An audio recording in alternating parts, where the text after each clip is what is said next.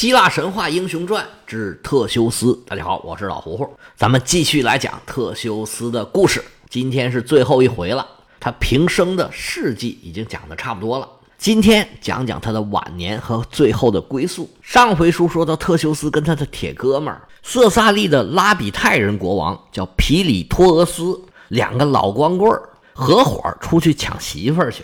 他们先是去斯巴达抢了天下第一美人儿。也就是后来引发特洛伊战争的那个海伦，俩人抓阄，结果海伦呢归了特修斯，特修斯把他带回雅典，藏在一个地方，让他自己的母亲埃特拉照顾海伦。但是俩人只有一个美女，他不够分的。皮里托俄斯他色胆包天，提出来呀要去冥界抢冥后帕尔塞福涅。俩人啊不光这么想，还真的去这么干了。结果一到冥界就被人给抓起来了，拿大铁链子锁着，放在门口以儆效尤。结果特修斯运气还真好，刚好碰见赫拉克勒斯进入冥界来执行他最后一个任务，也就是抢这个地狱的看门狗，捎带手就把特修斯给救出来。但是时间紧迫，来不及救皮里托俄斯，他就被困在地狱里，再也出不来了。特修斯是大难不死，捡了一条命，但是事儿也没办成，他就垂头丧气回到了雅典。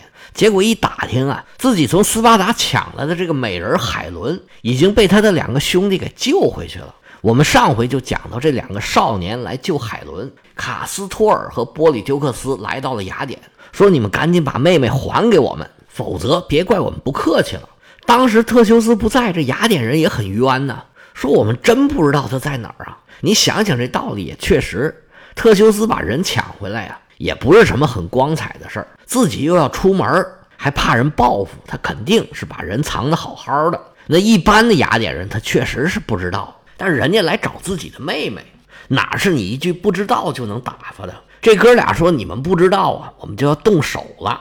特修斯现在不在雅典，这万一打起来，雅典也没有主心骨啊。在此时，雅典就站出来一个人，名字叫做梅纳斯透斯，他是埃勾斯的兄弟的孩子，算是特修斯的堂兄弟吧。他站出来跟雅典市民说：“说人这俩人啊，就是来找妹妹的。我们不如啊，开城放他们进来。他们针对的是特修斯，又不是针对我们老百姓。虽然将信将疑，但是这总比打仗打输了强啊。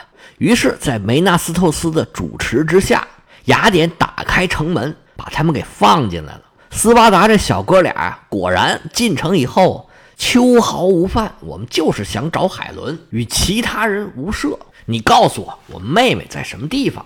我们把她带走，这事儿就算过去了。其实雅典人都想要让他找出来这个海伦，这事儿赶紧过去。毕竟啊，多一事儿不如少一事儿，不是吗？最后，终于有人提供了海伦藏身之地这线索。毕竟啊，没有不透风的墙。你特修斯做事做得再隐秘，也会留下蛛丝马迹，总有人知道。卡斯托尔和波利丢克斯一听说海伦的下落，赶紧带人来到了海伦的藏身之所。当地人也没有反抗，这小哥俩就带着妹妹回到了斯巴达。海伦这个事儿啊，就得到了妥善的解决。在这里边出了很大力的梅纳斯透斯。就逐渐在雅典取得了很高的声望。特修斯虽然武功高强，打仗非常厉害，但是比起他到处惹事儿啊，这个梅纳斯透斯是个平事儿的人，取得了雅典老百姓的信任，而且他也有王族的身份，逐渐就控制了雅典的各个方面，实际上成为了雅典的国王。等特修斯从地府里边回来的时候啊。整个雅典已经天翻地覆，特修斯的所作所为也让他失去了民心。等他回来，再想用国王的身份来统治雅典，可就没那么容易了。特修斯再想干什么，发现呢，自己的命令已经指挥不动了，雅典城没人听他的。梅纳斯透斯带领一帮人对特修斯开始啊公然的抵抗，没过多久就开始兵戎相向。特修斯虽然还有一些支持者。但是雅典反对他的声音是越来越大。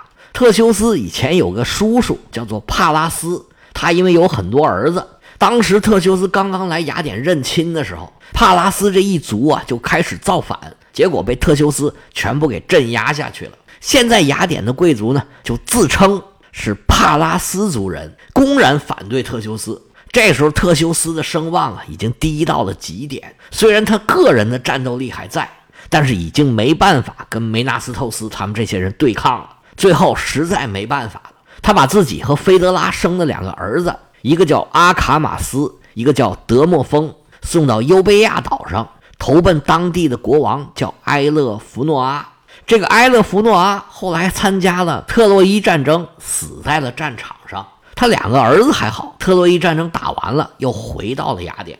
特修斯原来还想在雅典的周边对抗梅纳斯托斯，后来实在坚持不下去了，他就在阿提卡的一个小镇，叫做加尔盖托斯，宣布了对雅典人的诅咒。据说呀，到很久以后，他当年诅咒的地方都还留有标记，但是明显他这诅咒啊，似乎没啥用。后来雅典不但没事儿，而且发扬光大。成了爱琴海的一方霸主，特修斯在雅典周边待不了了，只好另想别的办法。他这个时候想起来呀，听他父亲埃高斯说过，他说我有一个朋友，名字叫做吕科莫德斯。这个吕科莫德斯啊，住在斯基罗斯岛上，他是那里的国王。特修斯的父亲埃高斯说，我曾经把这个财宝啊，很多都放在他那儿了。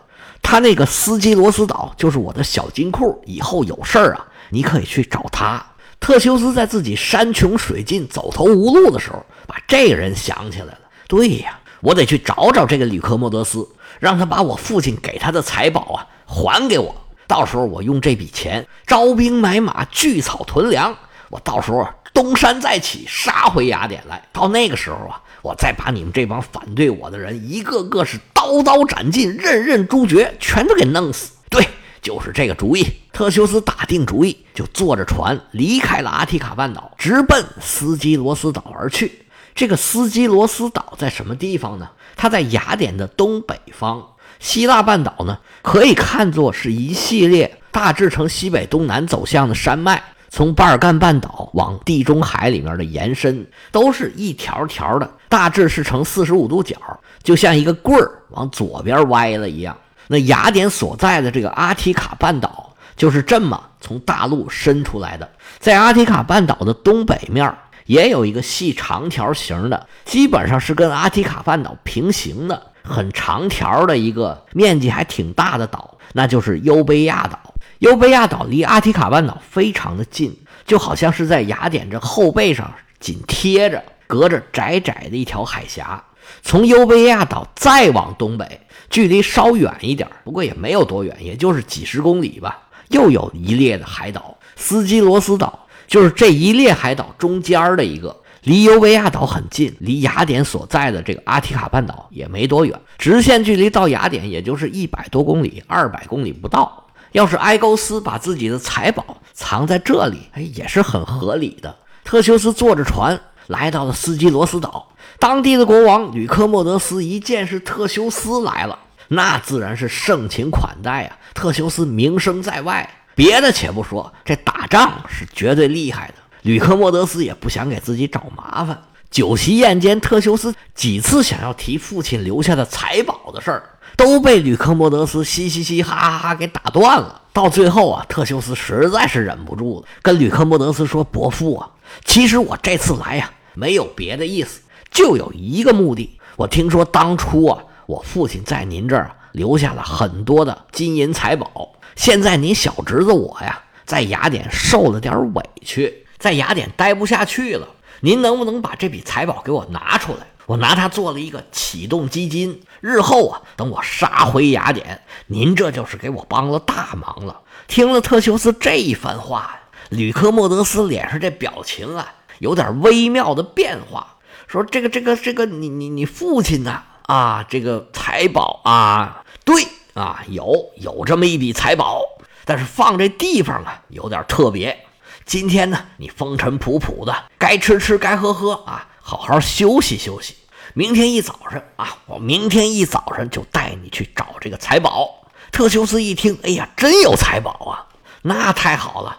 他对吕克莫德斯这时候是深信不疑。他是又吃又喝，然后呢，又美美的闷了一觉，甚至都梦见自己杀回雅典，手刃仇人了。梦里都笑出声来了。第二天，他早早的就起来了，等着吕克莫德斯带着他去拿财宝。等到日上三竿，特修斯终于把他这书给等来了。吕克莫德斯带着一帮人，见着特修斯就说：“啊，走吧，我带你去找那些财宝。”特修斯满心欢喜，跟着走。他一路走啊，一路琢磨：这财宝能有多少呢？我将来要招什么人？要打什么兵器？往雅典打时候，我应该从哪儿打？先怎么样，后怎么样？恨不得把计划都已经写好了。就见吕克莫德斯带着他是越走越偏，慢慢的上山了。特修斯就问：“嗯，这财宝藏的这么偏吗？”“那当然，这么多财宝，肯定要藏在没人的地方啊，这才安全呢。”特修斯一想，嗯，也有道理，那就走吧。吕克莫德斯带着特修斯是三绕两绕，就开始爬山了。爬了好半天，爬上海边的一个悬崖峭壁，前面实在没有路了。吕克莫德斯拿手一指，看见没有？就在前面那个悬崖的底下。特修斯纳闷啊，悬崖底下？对，就在悬崖底下。走过去看一下。俩人来到了悬崖边上，吕克莫德斯带的手下呀，全都跟上来了。吕克莫德斯拿手一指，指着悬崖底下，跟特修斯说：“你看见没有？就在那儿。”特修斯没看见呢，哪儿啊？哪儿啊？哪儿有金银财宝啊？哎，就那儿啊！你看那儿，那不闪光的吗？特修斯看了半天也没看见，身子是越探越往外，一边看还一边捣鼓呢。哎，哪儿呢？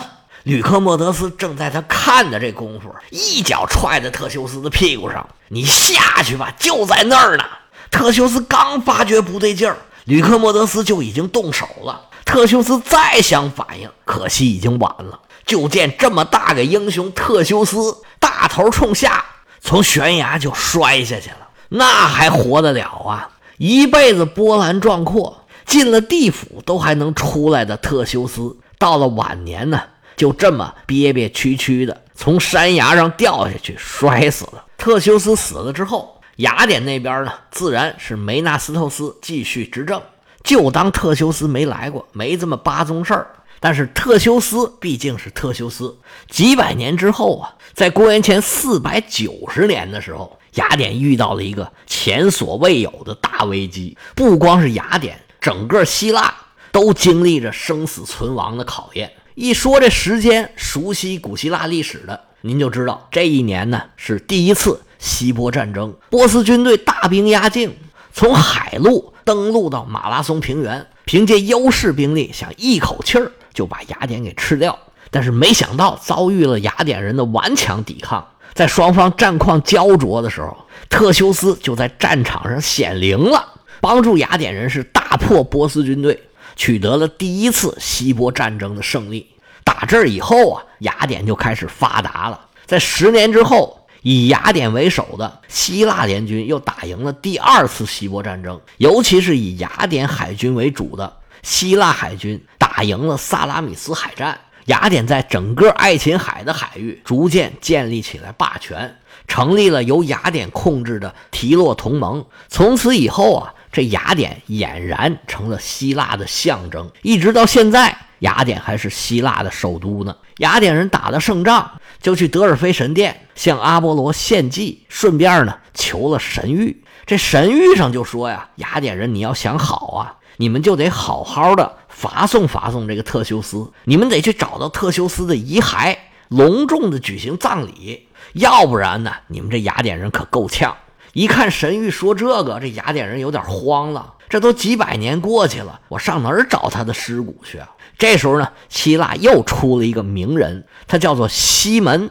西门是雅典将军米提亚德的儿子，正是米提亚德指挥了马拉松战役，带领雅典人取得了胜利，这可是雅典人的大功臣。他儿子呢，后来也当选成了雅典的将军。当时雅典是十个将军轮流执政。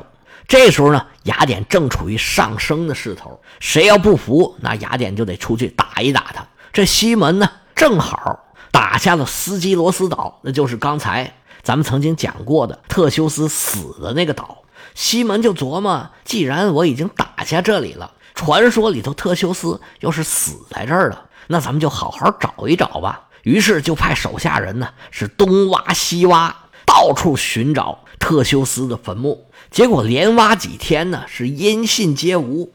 就在西门感觉有些灰心丧气，想要放弃的时候，他忽然看见一个山坡上盘旋着一只老鹰。这老鹰啊，飞的是忽上忽下，走位特别的风骚，那个路线呢，非常的奇怪。如果您听过我讲的古罗马史啊、古希腊史，您就会知道，古人呢对飞鸟是特别在意的，用鸟来占卜是古希腊人、古罗马人很重要的一种占卜方式。而在希腊神话里面，这个老鹰它代表什么呢？代表的是宙斯。宙斯有的时候会变成雄鹰。西门一看这老鹰飞得这么奇怪，是什么意思呢？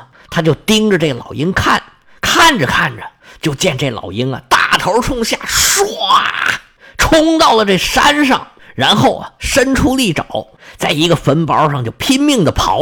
这西门一看，这很明显呢，就这意思。来，咱们就挖这个坟吧。三下五除二，把坟挖开，看见里边有一个棺材，棺材里边当然有一副遗骸，旁边放着一个铁矛，一把宝剑。因为有神鹰的指示嘛，那西门就这么认定了这个呀。就是特修斯的遗骸。既然如此，那就得按规矩来呀。西门恭恭敬敬的把这个遗骸请出来，那少不了要祭祀啊、酬神呐。这过场走完之后，把遗骸和遗物恭恭敬敬的装到船上，运回了雅典。雅典人现在心气儿很高啊，毕竟刚刚打完胜仗嘛，在码头上排着队。迎接特修斯的遗骨，然后又是风光大葬。这位雅典历史上故事最多、经历最曲折的、能文能武的，甚至进了冥府还能再出来的这个国王。当然了，这是神话里面的国王。他的故事到这儿就全部结束了。特修斯这专辑啊，一共讲了十一回。希腊神话里面那些单拎出来的专辑，我数一下：特洛伊战争。寻找金羊毛，赫拉克勒斯，七雄攻特拜，卡吕冬狩猎，大概也就这么多了吧。特修斯这个系列呢，属于半长不短，属于中等篇幅吧。其实特修斯之所以有这么多故事啊。很大程度是因为雅典的缘故，有很多历史学者他研究特修斯这些故事成型是在马拉松战役之后，也就是说第一次希波战争之后逐渐形成的。雅典人完善特修斯的故事啊，是可以看得出来他们的企图的。雅典在希腊这些城邦里边啊，属于一个比较后起的城邦，像斯巴达呀、特拜啊、科林斯啊，原来都比雅典的地位要高。当时在文化上。地位最高的就是特拜城，而打仗最厉害的，大家都公认是斯巴达。而在航海上、经济贸易上最发达的是科林斯，而且科林斯当时的工业水平，当时工业有一个很重要的标志，就是做的陶罐。这陶罐当时做的最好的就是柯林斯的。那时候好的陶罐是奢侈品，卖出去很挣钱的。雅典在希波战争之前就已经开始逐渐的发达起来了。雅典的地理位置很特殊，它离爱琴海的各个岛屿啊都非常的近，做起贸易来非常的方便。从梭伦改制以后，雅典历经几个领导人，各方面啊都有着比较大的提升。到了希波战争，正好借这个契机，尤其是马拉松这一战，雅典人打这儿以后啊，在所有的希腊人面前是扬名立万、扬眉吐气。那他们就需要这么一个祖先，这么一个英雄来证明我们雅典人呢，他有合法性、有合理性，因为我们祖先就是这么牛，所以我们现在呀也要称霸。加上雅典日益崛起的国力，就把特修斯的故事啊是越来越完善，流传的是越来越广。加上雅典后来啊又有很多这个剧作家在故事里边添油加醋，这故事就更好玩了。行了，特修斯这系列就讲到这儿，咱们下回啊继续回到奥德赛，咱们下回再见。